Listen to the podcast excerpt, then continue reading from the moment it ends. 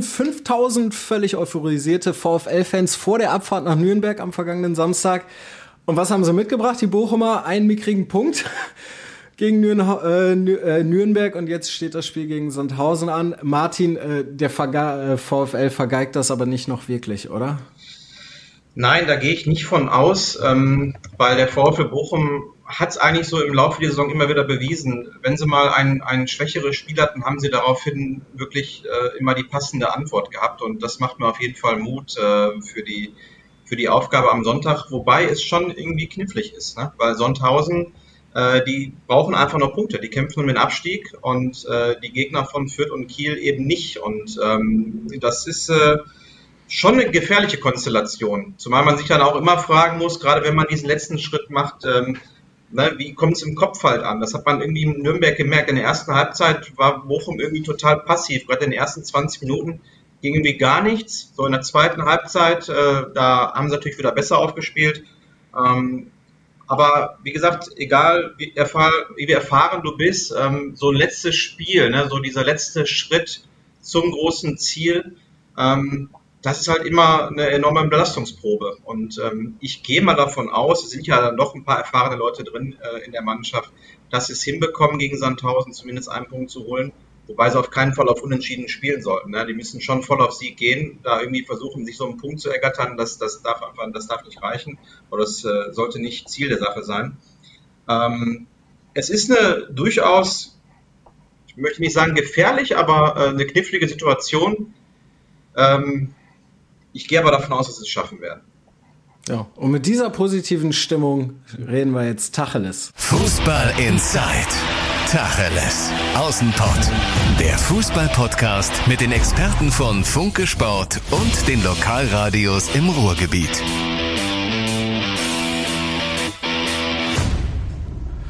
Und damit Tag zu Fußball Insight, Tacheles aus dem Port. Heute mit den Funke-Reportern Martin Herms, wir haben ihn gerade schon gehört, und Marian Laske, der ist noch gar nicht zu Wort gekommen.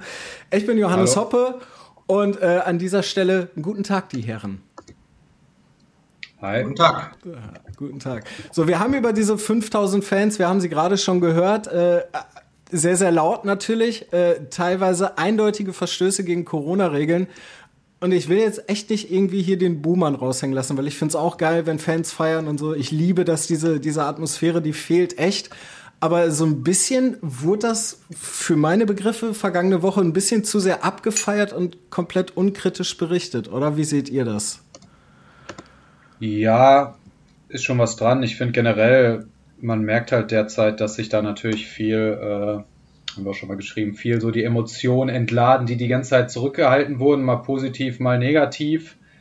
Ähm, und man jetzt häufiger schon so Versammlungen vorm Stadion hatte und man schon, finde ich, nach wie vor sagen muss, es ist halt noch die Corona-Pandemie und jeder sollte versuchen, sich da an die Regeln zu halten. Mindestens Maske tragen, möglichst aber auch noch Abstand halten.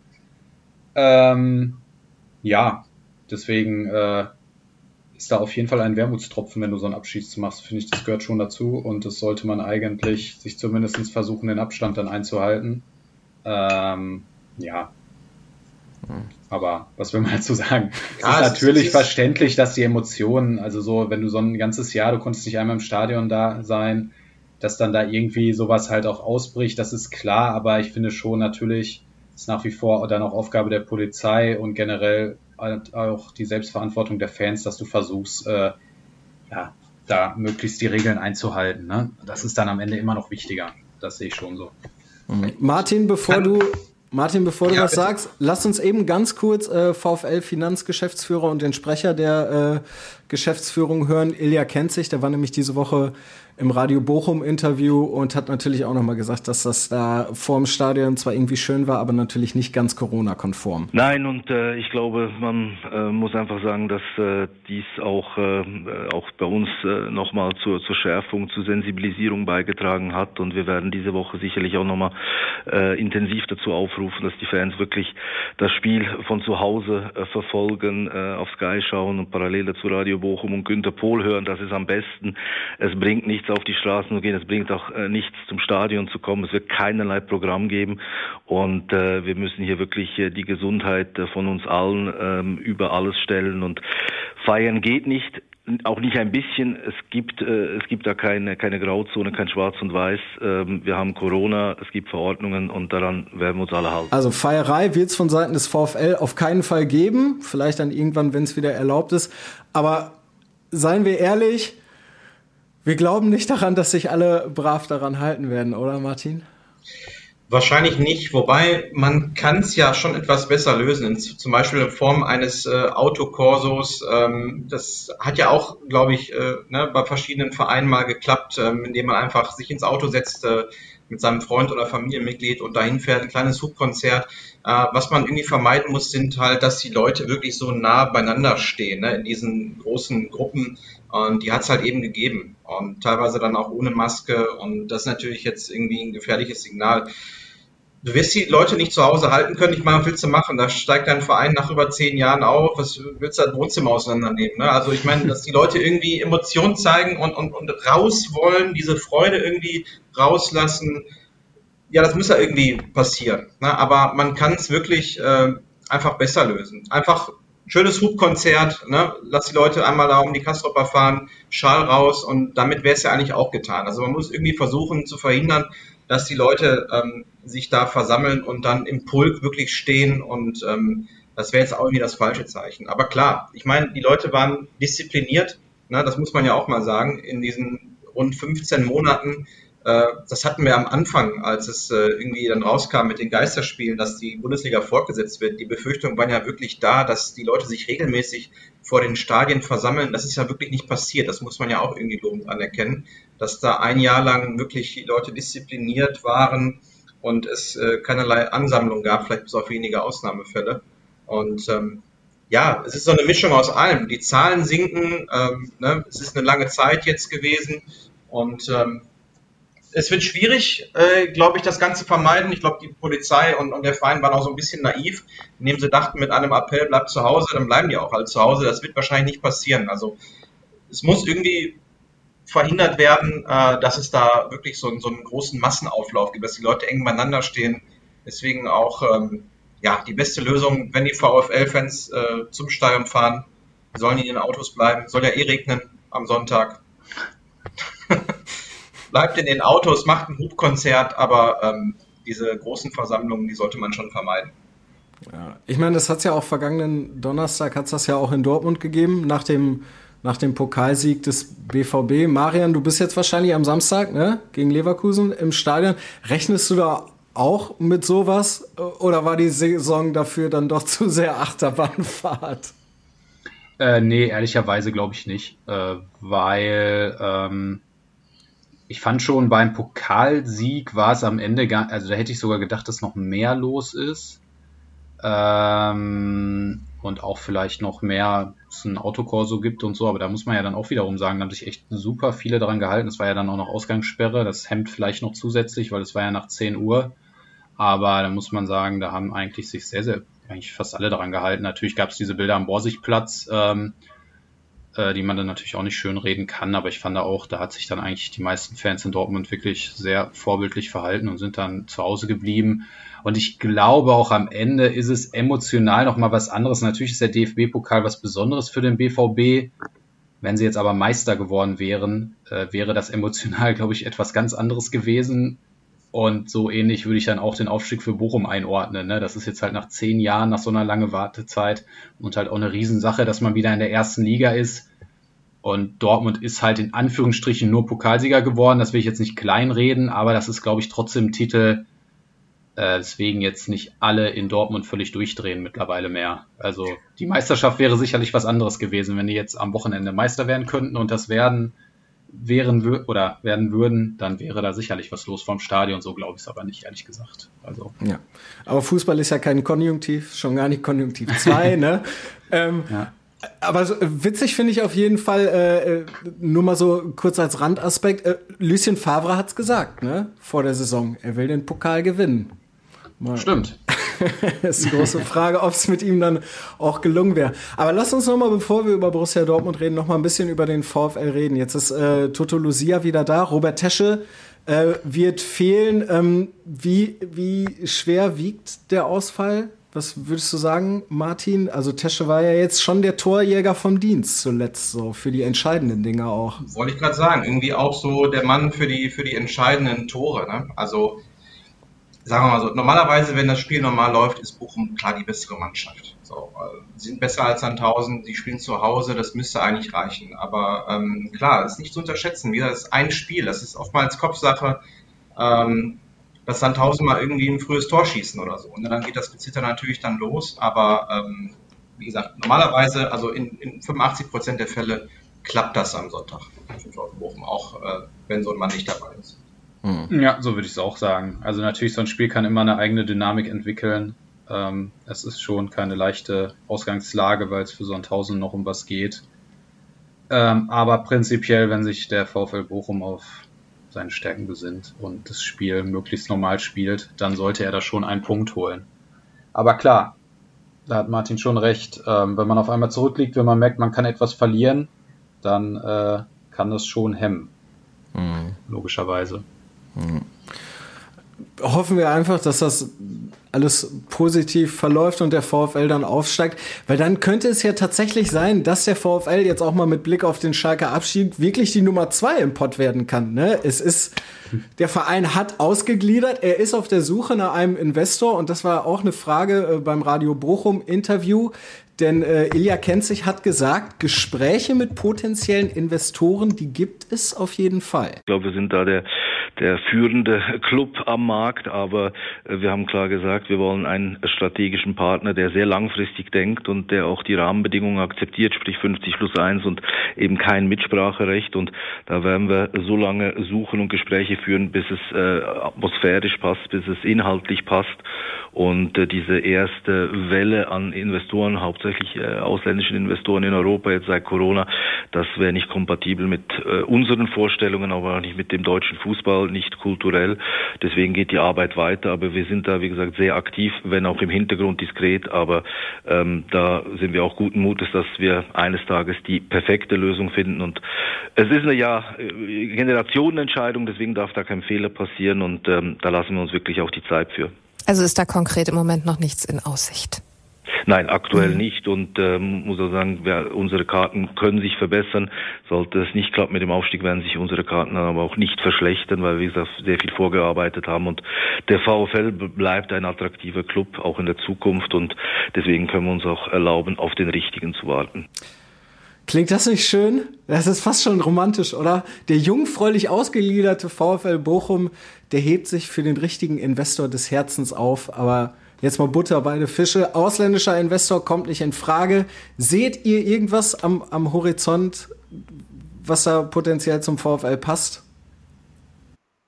ist jetzt schwer zu sagen, aber ich glaube schon, dieses Modell ausländischer Investor, das, das passt einfach nicht so wirklich ne, zu diesem, zu diesem Malocha-Verein äh, dieses Gespür haben die Leute ja auch oder auch äh, kennt sich. Die wissen einfach, dass du jetzt nicht hinkommst und alleine aufgrund der schlechten Erfahrungen, die bei anderen Vereinen wie, wie 60 München, KFC Uerdingen eben gemacht wurden, äh, dass man da sehr vorsichtig sein muss.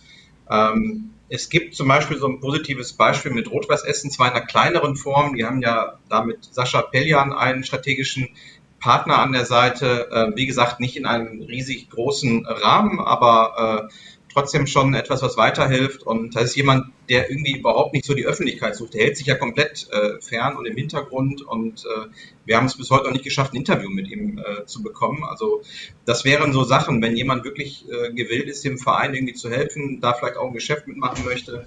Ähm, dann könnte das schon funktionieren. Aber ich verstehe schon die Verantwortlichen, dass man sich mit so einer Sache dann doch Zeit lassen möchte. Und ähm, der VfL Bochum ist eine Marke, ist ein interessanter Verein, glaube ich, äh, für viele Investoren. Ähm, vor allem mit sehr viel Strahlkraft, mit äh, einer sehr großen Fanbase. Und ich denke schon, dass da was geht, aber ich verstehe auch die Verantwortlichen, dass man sich mit so einem wichtigen Schritt dann doch Zeit lassen möchte. Mhm. Also warten wir es einfach ab, wenn der Aufstieg eingetütet ist. Wenn Kent sich selber schon sagt, der VfL ist da in einer Pole, Position, was ich so ein bisschen interpretiere, der attraktivste Verein in Deutschland, der vielleicht einen Investor sucht, ähm, dann, dann sollte das schon klappen. Ich überlege ja immer noch wirklich, wer es sein könnte. Ne? Opel ist weg aus Bochum. Irgendein anderer Autohersteller gibt es vielleicht noch nicht. Günter Pohl. ja, lassen wir das mal, lassen wir das mal so stehen. Wir drücken dem VfL auf jeden Fall die Daumen und sprechen jetzt mal über den absoluten Paukenschlag beim Deutschen Fußballbund. Eine Frau könnte Präsidentin werden. Erstmal, was sagt ihr dazu? Es gibt ja angeblich, das hat äh, die Bild-Zeitung ja berichtet, es gibt da möglicherweise ein paar Frauen, die den DFB übernehmen wollen. Äh, eure Einschätzung, wie realistisch ist das und wie gut wäre das für den Deutschen Fußballbund? Ja, das hängt letzten Endes auch von der, von der Person ab. Ne? Also ich meine, es wird am Ende auf dem Bundestag gewählt. Das heißt, man muss schon eine gewisse Mehrheit im ganzen Verband haben, um sich da durchzusetzen. Und am Ende ähm, ja, ändert es ja jetzt erstmal nicht nichts an der Grundsache, dass du da total viele unterschiedliche Interessen hast. Jeder Verband hat seine Interessen. Man hat viele alte Seilschaften. Also nur weil jetzt irgendwie ähm, eine neue Person, eine Frau oder irgendjemand anderes äh, Präsident wird, ändert sich ja nicht direkt der ganze Verband. Also es ist grundsätzlich, äh, denke ich, äh, sehr schwierig, da einen Neuanfang wirklich zu schaffen. Und es ist auch sehr schwierig, sich dann gegen alle durchzusetzen. Und man darf sich dann am Ende natürlich auch keinen Fehler erlauben, wie man jetzt bei Herrn Keller gesehen hat. Ähm, ja, also ich fände es natürlich ein tolles Zeichen, wenn eine Frau ähm, den DFB übernimmt. Aber am Ende heißt das natürlich dann auch nicht, dass jetzt alles gut wird, weil äh, dafür gibt es einfach unendlich viele Probleme, dafür gibt es sehr, sehr viele Interessen, äh, dafür gibt es viele Machtkämpfe, wie das eben so ist in so einem Verband, ähnlich wie mit einer alten Partei, die sehr viele äh, Mitglieder hat. Ähm, da ist es einfach natürlich dann nicht so leicht, mal eben so einen großen Tanker äh, ja, zu verändern und äh, auf den Kopf zu stellen. Ähm, ja, mal schauen. Also ich finde, da muss man erstmal abwarten, da muss man dann wirklich auch mal wissen, wer da ein potenzieller Kandidat ist, ehe man das richtig bewerten kann. Und ähm, ja. Hm. Hm.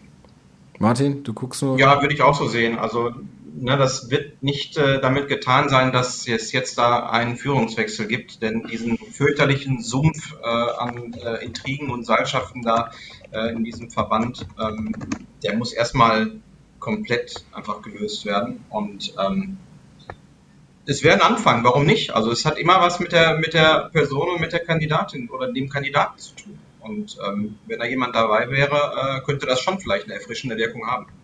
Ja, also ich finde es auch erfrischend ist äh, auf jeden Fall das Stichwort, finde ich gut.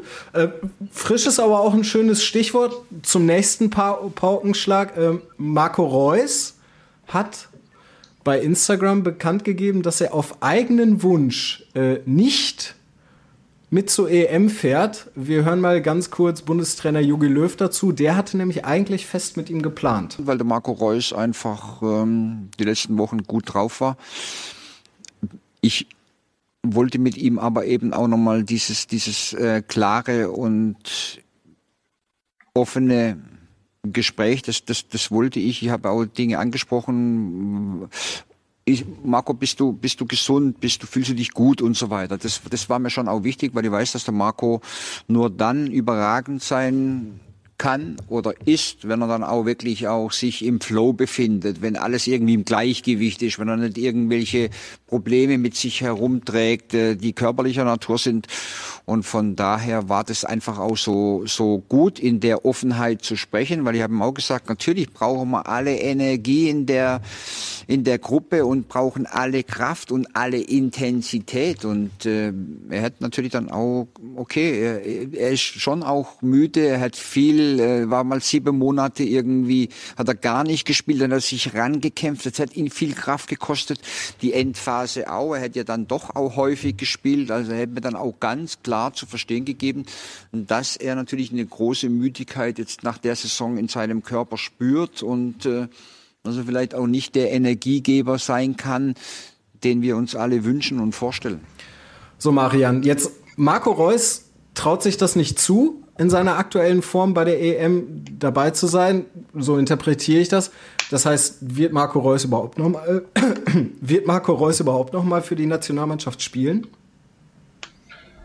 Ja, wahrscheinlich dann eher nicht. Ne? Äh, mal schauen. Das, das war jetzt noch kein definitiver Rücktritt. Man dachte auch, äh, Thomas Müller, Mats Hummels kommen nicht mehr zurück und am Ende sind sie jetzt doch wieder dabei. Ähm, solange es kein definitiver Rücktritt ist, äh, weiß man nie, was die Zukunft so bringt, logischerweise. Aber klar, Marco Reus wird nicht jünger. Er hat grundsätzlich äh, Probleme mit Verletzungen. Ähm, ich glaube auch schon, dass er natürlich nochmal mit dem Verein Großes erreichen will und jetzt in der Schlussphase beim BVB gespürt hat, dass vielleicht da auch sogar was möglich ist.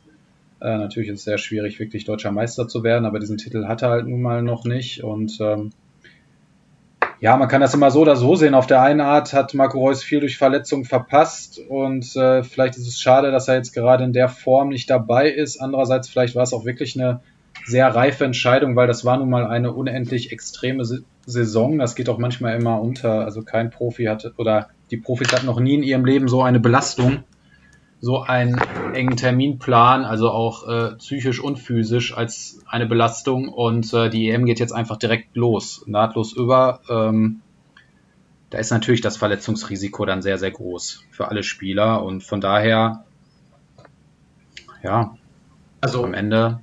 Hat es dich denn überrascht?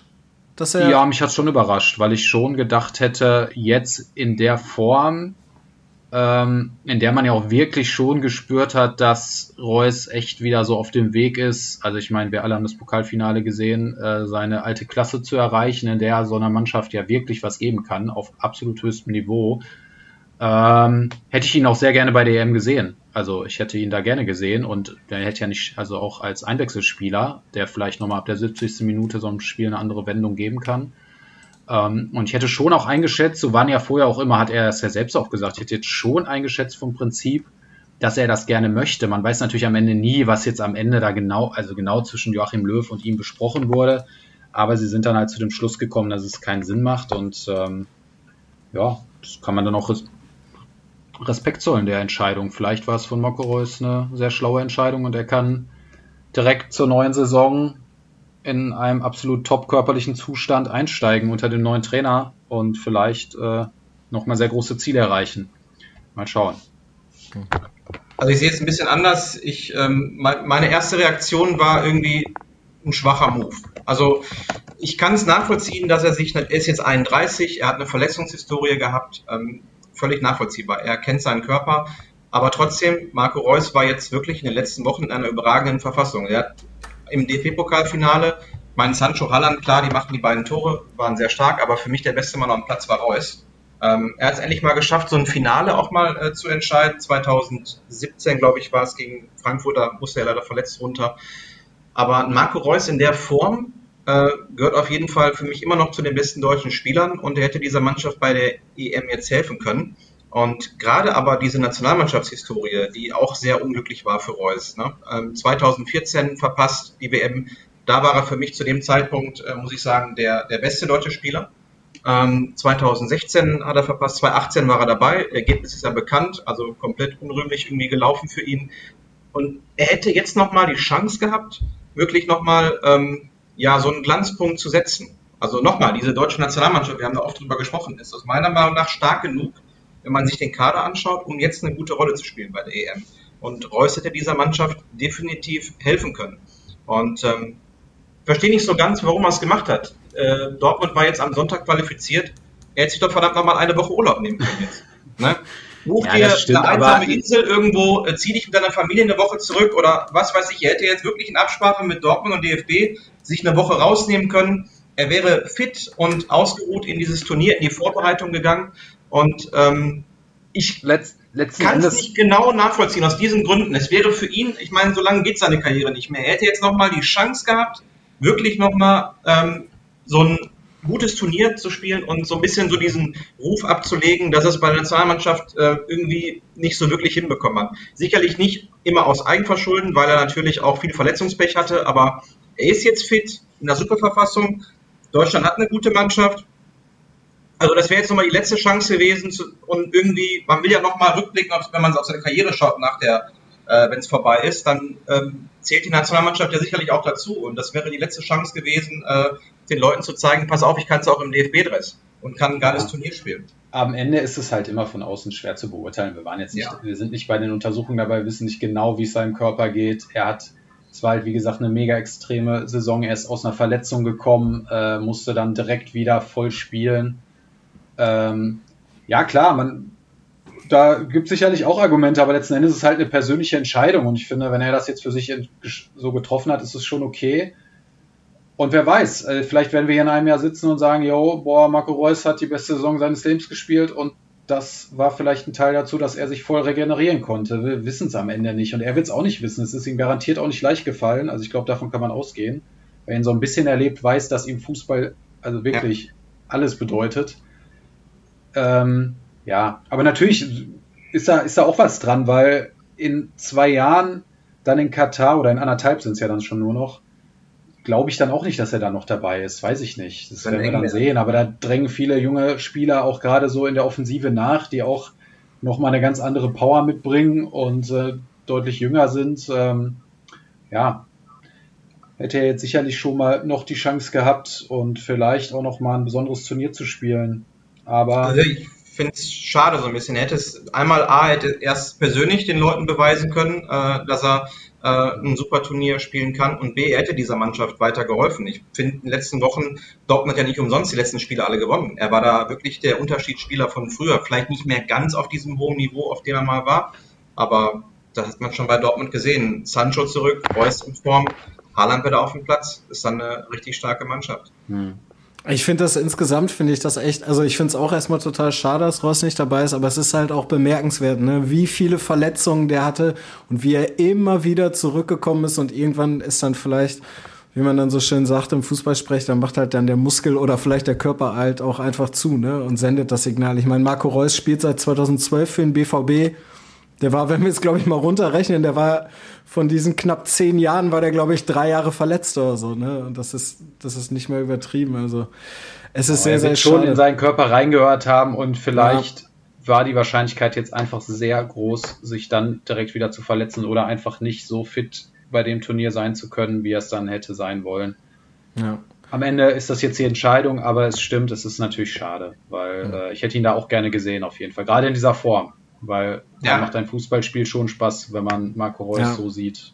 Ja. ja. Weil ein großartiger Fußballer ist, also ich würde sagen, einer der begnadetsten deutschen Spieler der letzten zehn Jahre auf jeden Fall. Ja, klar. Er hat leider eine Menge, Menge Verletzungspech hatte. Er hat ja 2012 eine gute EM gespielt, aber danach irgendwie aufgrund von Verletzungen äh, konnten wir nie Marco Reus in, in der guten Form bei einem Turnier sehen. Und das war so ein bisschen so meine Hoffnung, äh, als ich ihn gesehen habe im Pokalfinale, ähm, dass ich dann dachte, okay, der kann jetzt wirklich nochmal ähm, so ne, im Endspurt seiner Karriere äh, nochmal ein geiles Turnier spielen für Deutschland. Ja, das Und, stimmt. Ähm, deswegen, also er muss jetzt natürlich selbst, ist doch völlig klar, ne, aber ähm, vielleicht hätte man es versuchen können, man weiß es nicht. Hm. Versuchen Schade ist es trotzdem. Ja. Versuchen will es Jogi Löw auf jeden Fall nochmal mit äh, Mats Hummels und Thomas Müller. Ähm, finde ich es dann auch irgendwie klar, dass er, dass er die zurückholt. Äh, dass Jerome Boateng nicht mit dabei ist, wundert euch das? Oder hättet ihr an Jogi Löws Stelle vielleicht gesagt, ich hole sie alle drei zurück oder zwei reichen? Zumal Hummels und Boateng ja jetzt auch nicht so unterschiedlich sind, ne, von der Spielweise her. Ja, das muss man dann von Fall zu Fall entscheiden. Ich glaube, Rüdiger spielt auch richtig stark äh, äh, bei Chelsea momentan. Äh, Ginter hat eine äh, super Saison gespielt über weite Strecken äh, mit Gladbach, dazu Hummels. Ähm, Süle hat man auch noch. Ich glaube, das ist schon, ich glaube, da kann man leben, ähm, dass man jetzt auf Boateng verzichtet hat. Hummels äh, mit seiner Stärke im Spielaufbau äh, bringt da nochmal was ganz anderes, glaube ich, rein. Ähm, von daher, also ich kann damit ganz gut leben. Hm. Ja, die Frage. Ja. Ich, ich hätte jetzt auch nicht, also Boateng hat auch keine schlechte Saison gespielt. Hummels hat auch eine gute gespielt, aber auch nicht fehlerfrei, muss man schon immer sagen. Ähm, ja, ich denke, einer von beiden reicht. Wahrscheinlich hat sich Joachim Löw auch ein bisschen für Hummels entschieden, weil er eben auch so ein Typ ist, der da nochmal was reinbringt in so eine Mannschaft. Äh, äh, auch so an Führungskraft. Ähm, ja, ich sehe es aber auch so, wer Rüdiger sieht, derzeit bei Chelsea, der muss sagen, da ist schon äh, ein sehr, sehr guter Innenverteidiger in England. Äh, ja, der hat sich sehr, sehr gut entwickelt. Ähm, da bin ich sehr gespannt. Ich glaube schon, dass Rüdiger spielen wird. Ja.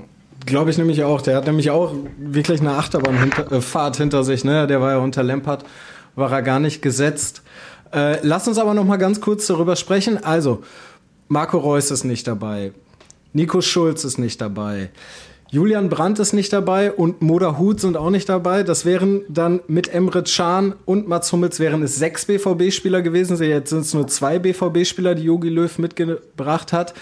Ähm, das hat er auch noch mal ganz kurz erklärt. Also es ist nichts gegen den Verein. Es hat jetzt nichts mit dem BVB zu tun. BVB war die letzten Monate ja einfach auch wieder stabil. Das muss man ja auch sagen. Die haben sieben Punkte aufgeholt äh, gegenüber Frankfurt, glaube ich, oder noch ein paar Punkte gut gemacht, Pokal gewonnen.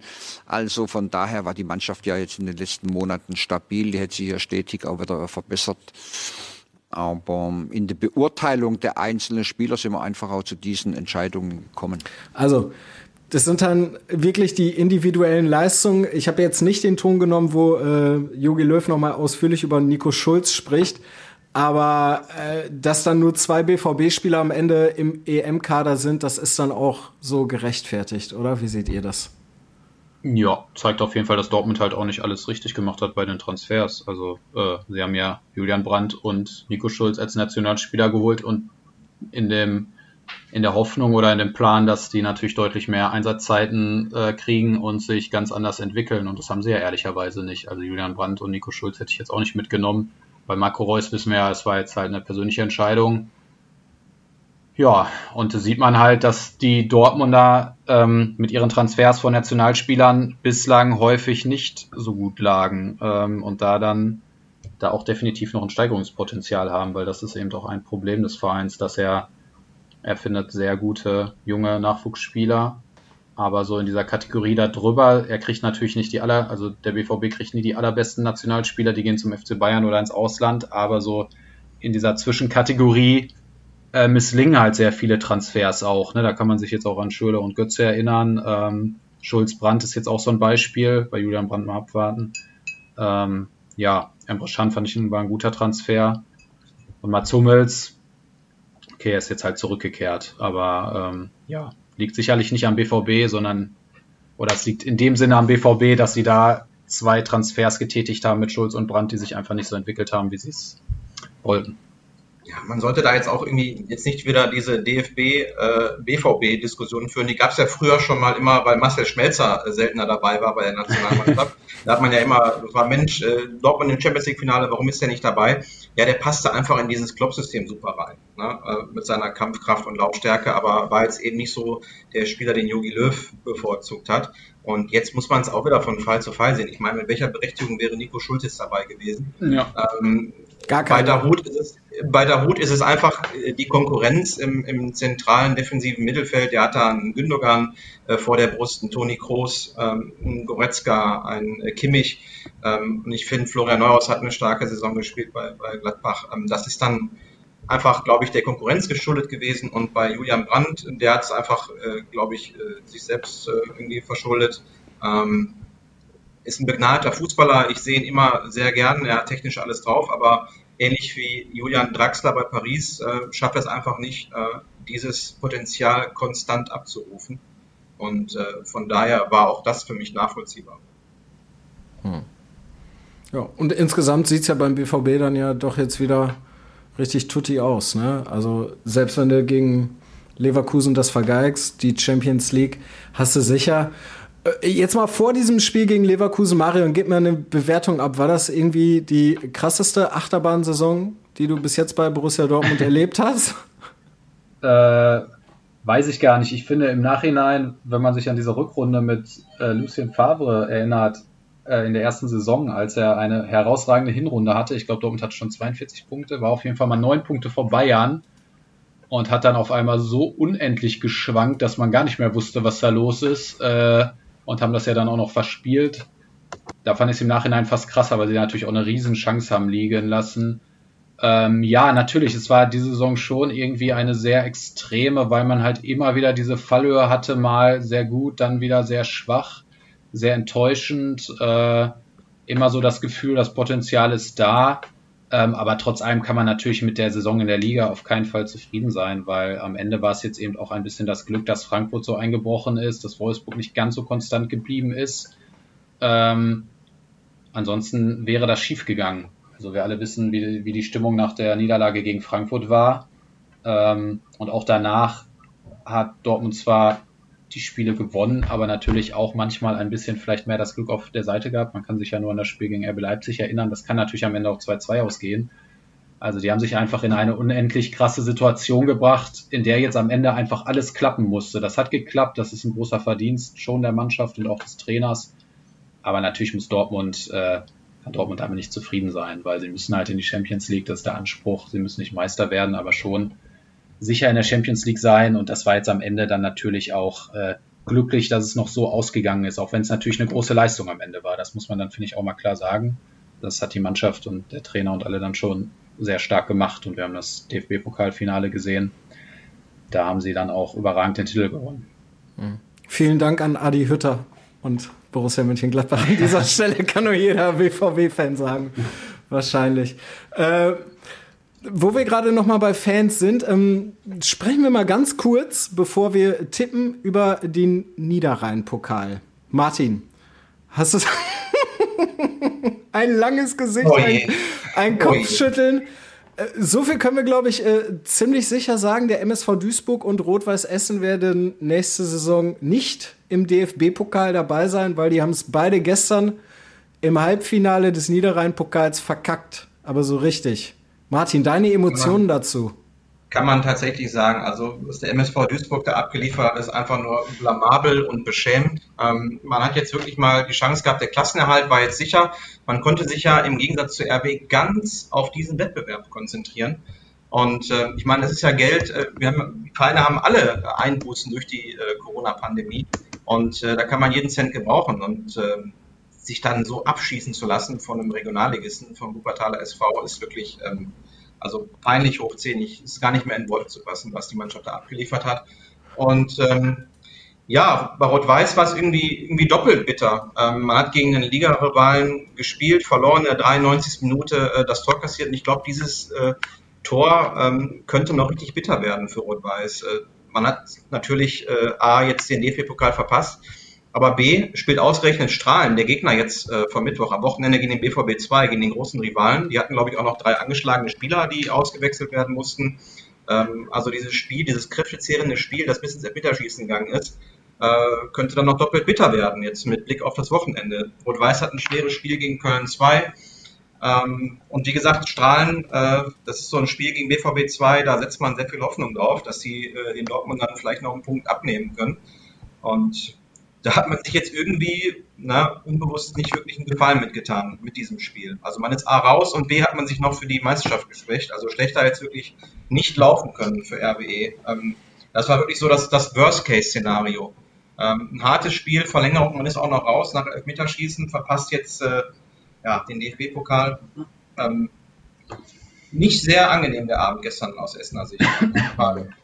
Naja, und du hast es ja auch schon gesagt, aus Duisburger Sicht natürlich das ist dann wirklich so eine richtige goldene Himbeersaison. Ich meine, du hast dich gerettet, hast jetzt aber am Ende, also wie die zum Beispiel gegen Ingolstadt auseinandergefallen sind, fand ich halt dann auch schon bemerkenswert, weil die ja eigentlich ja. relativ gefestigt wirken. Aber ich meine, gut, jetzt, jetzt sind sie safe, ne, und dann nächste Saison angreifen und Aufstieg ja. ja, man, man hätte ja einfach mal für, einen, für einen persönlichen Abschluss äh, sorgen können mit dem Klassenerhalt und dann mit dem Gewinn des Niederrhein-Pokals, der äh, zur Teilnahme am DFB-Pokal berechtigt. Das sind wichtige Gelder, die einem da äh, flöten gehen. Äh, wer weiß, wie es im August oder September aussieht. Man hat dann vielleicht wieder äh, Zuschauer in den Stadien, hätte man den Fans auch nochmal ein schönes Spiel äh, bescheren können. Und ähm, ja, dass es die Verantwortlichen auch nicht geschafft haben, so diese Bedeutung dieses Spiels oder dieses Wettbewerbs jetzt irgendwie ähm, hervorzuheben und den Spielern klarzumachen, dass sie jetzt nochmal in zwei Stunden alles geben müssen, ähm, das, das kann ich auch nicht nachvollziehen. Also das äh, war wirklich äh, Versagen auf äh, kompletter Ebene. Hm. Du sprichst wahrscheinlich dem äh, Kollegen Timo Düng aus der Seele, der wird das nächste Woche nochmal aufarbeiten, wenn wir dann die große Saisonbilanz machen. Oh, da erwarte ich einiges. ja, das war ja auch, also so eine kuriose Fußballsaison habe ich glaube ich auch noch nie in meinem Leben erlebt. Aber wir müssen sie natürlich dann äh, zumindest äh, tipptechnisch noch beenden heute unsere Folge. Und weil wir jetzt gerade über die Regionalliga gesprochen haben, ziehen wir den, äh, wie heißt das denn nochmal? Ziehen wir das Ding von hinten auf, so einfach. Rot-Weiß Oberhausen hat Fortuna Köln zu Gast. Was sagt ihr? Goldene Ananas-Spiel. Ähm, ich tippe auf ein 1-1. 1-1. Marian, dein Tipp ist schon weg. dann sage ich 1-0 für RWO. Ich sag 2-0 für RWO. So, und dann jetzt das schwere Ding Köln 2 gegen Rot-Weiß Essen. Man darf noch glauben, oder? Man, man darf noch glauben, dass RWE es schafft und der BVB ist verdattelt? Man, man darf glauben, aber Grundvoraussetzungen sind natürlich noch drei Siege äh, für RWE. RWE darf sich keinen Patzer mehr erlauben, dann ist es sowieso vorbei. Ähm, bei Dortmund, die haben jetzt natürlich jetzt ein Mörderprogramm. Nach äh, Ende der Quarantäne für die, Spie für die meisten Spieler ähm, gibt es jetzt ein Programm mit fünf Spielen in 14 Tagen. Und in Strahlen ist ein so ein Spiel, ähm, wo Dortmund patzen kann. Das haben sie jetzt am Wochenende. Ähm, dann haben sie noch Rödinghausen auswärts und Wuppertal aus. Das sind so diese schweren Spiele, ne, ähm, die den Essenern auch noch Hoffnung machen. Aber dazu muss man natürlich jetzt erstmal gegen Köln gewinnen. Sehr schweres Spiel. Ja, die müssen jetzt den Karren aus dem Dreck ziehen. Schaffen sie auch, ganz knapp. Ich tippe auf ein 1-0. Hm. Ich sage 2-1 für RWE. Ich glaube auch, dass sie äh, sich da rausziehen und das gewinnen. Und so zumindest die Chance am Leben erhalten, dass sie noch aufsteigen. Hm. Ja. ja, die Hoffnung stirbt zuletzt. Ich sage auch 2-0 gewinnt Rot-Weiß Essen. Und damit kommen wir dann zum MSV Duisburg. Der spielt in Meppen. Meppen kratzt noch so ein bisschen am Klassenerhalt. Deswegen lege ich mal vor und ich glaube tatsächlich, der MSV verliert das Ding mit 2 zu 1. Ja, für Meppen geht es noch was, deswegen sage ich 1-0 für Meppen. Ja, also wenn die Duisburger Spieler auch noch einen Funken Anstand haben äh, nach diesem Spiel jetzt gegen Wuppertal, dann, dann, versuchen sie irgendwie eine Reaktion zu zeigen. Da zweifle ich aber dran. Ähm, deshalb geht das Spiel auch wieder 3-1 für Meppen aus. Nun denn, nun denn. So, jetzt sind wir bei der einzigen Mannschaft, bei der es wirklich noch was äh, um was geht in dieser Saison. Der VfL Bochum hat den SV Sandhausen zu Gast. Eine kurze Bilanz. Sandhausen hat von 16 Auswärtsspielen 15 verloren. Deswegen der VfL schießt die richtig ab, die geben nochmal alles, die gewinnen 4 zu 0. Ähnlich wollte ich tatsächlich auch tippen. Ich sage 3-0 für den VfL. Schießt ein frühes Tor und dann ist die Euphorie da und dann ja, gewinnen sie das sicher. Zittern nicht mehr und können den Aufstieg feiern. Soll ich sagen? Ne? Natürlich gewinnt der VfL das jetzt äh, am, am Sonntag. Ähm, ich denke auch, dass es äh, wirklich so ähnlich wie Regensburg so ein Kantersieg werden kann, wenn sie einen guten Start erwischen. Die sind die bessere Mannschaft. Deshalb äh, tippe ich da auf ein 3-0. Ja. Das ist gut, weil ein Kantersieg wäre halt auch wichtig, weil ich sitze ja auch neben Günther Pohl im Stadion. Ich habe mir schon mal die 1-1-2 auf Kurzwahl gemacht, weil wenn das wirklich so spannend wird, nachher müssen die den, den Mann noch mit dem Hubschrauber aus dem Ruhrstadion rausholen. Das will ja auch keiner. Also, lieber VfL, im Sinne von Günther Pohl, früh ein Tor schießen und dann gewinnen. So, und dann gehen wir in die erste Bundesliga. Schalke 04 reißt den ersten FC Köln mit in den Abgrund. Ich sag tatsächlich, Schalke hat jetzt einen Lauf. Das ist nämlich auch wichtig so mit Blick auf die kommende Saison. Schalke gewinnt in Köln mit 2 zu 0. Tatsächlich nein, ich sage 1-0 für Köln. Die, die gewinnen das sollte man sich jetzt auch nicht blenden lassen ne, von Schalkes letztem Spiel. ähm, ja, hat schon irgendwie ein Geschmäckle, äh, diese Konstellation, aber ich glaube auch, dass die Kölner das machen. Jetzt klammern wir mal dieses, dieses äh, Freiburg-Spiel aus, äh, diese erste Halbzeit, wo es echt schlecht gelaufen ist. Ähm, sind die ja eigentlich in den letzten Wochen ganz okay und, und ganz gut unterwegs. Und deswegen glaube ich schon, dass sie das 2-0 gewinnen werden. Ja, ihr seid ja heimatverbunden. Mhm mit eurem Podclubs. Ja. Naja, gut. Äh, Borussia Dortmund. Na, ich finde, Köln ist ein, um das noch zu sagen, Köln ist ein toller Bundesligist. Ich fände es schade, wenn die absteigen, wenn schon Schalke absteigt. Dann auch noch Köln. Wäre natürlich ja. eine schöne zweite Liga, aber ja, für die Bundesliga finde ich, äh, ist es schon schöner, wenn Köln in der Liga bleibt. Das muss ich klar sagen. Das ist echt verrückt, ne? Ich, ich habe mir letztens das mal angeguckt, falls Bremen jetzt irgendwie auch in die Relegation geht und möglicherweise runter muss, dann hast du den HSV, Werder Bremen, die FC Köln, Hannover 96, Fortuna Düsseldorf in der zweiten Liga, Dynamo Dresden, das ist ja, also, pff, Ja, sagt auch viel aus über die Entwicklung im Fußball. definitiv, definitiv. Wir bleiben gespannt. Borussia Dortmund gegen Bayer Leverkusen, ein Spiel, das standesgemäß oder in der letzten Zeit immer für viele Tore gut war. Mhm. Ich glaube, Borussia Dortmund wird das machen und die sind jetzt so befreit, die können äh, aufspielen, wie sie wollen. Die gewinnen 3 zu 1 gegen Leverkusen. Ja, ich sag 4 zu 2. Geht ja für beide um nichts mehr so richtig. Das wird ein. ein Dann erhöht noch 5-2. Ich glaube, Sancho, Haaland, die haben alle nochmal Bock, irgendwie äh, Tore zu machen und äh, sich mit Rückenwind dann zu verabschieden ins Turnier. Sancho könnte ja wirklich der letzte Auftritt sein aus, äh, für den BVB. Ähm, ich tippe auf ein 5-2. 5-2, ja. Das ist doch mal eine Hausnummer. In diesem Sinne, Männer, ich danke euch beiden, Martin Herms und Marian Laske, Funke-Reporter. Ich bin Johannes Hoppe und falls ihr jetzt findet, meine Güte, das, was die da tippen, der Herms immer mit seinen komischen Ergebnissen, das geht gar nicht, dann schickt uns doch einen Kommentar oder ein kurzes Feedback, entweder auf Twitter oder auf unserer Facebook-Seite oder über hello at fußballinsight.com. Wir freuen uns drüber. Wir lesen alles.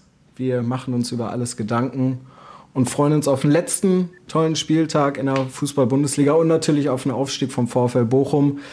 An dieser Stelle bleibt gesund. Bis dann. Ciao. Fußball Inside, der Fußball-Podcast mit den Experten von Funke Sport und den Lokalradios im Ruhrgebiet.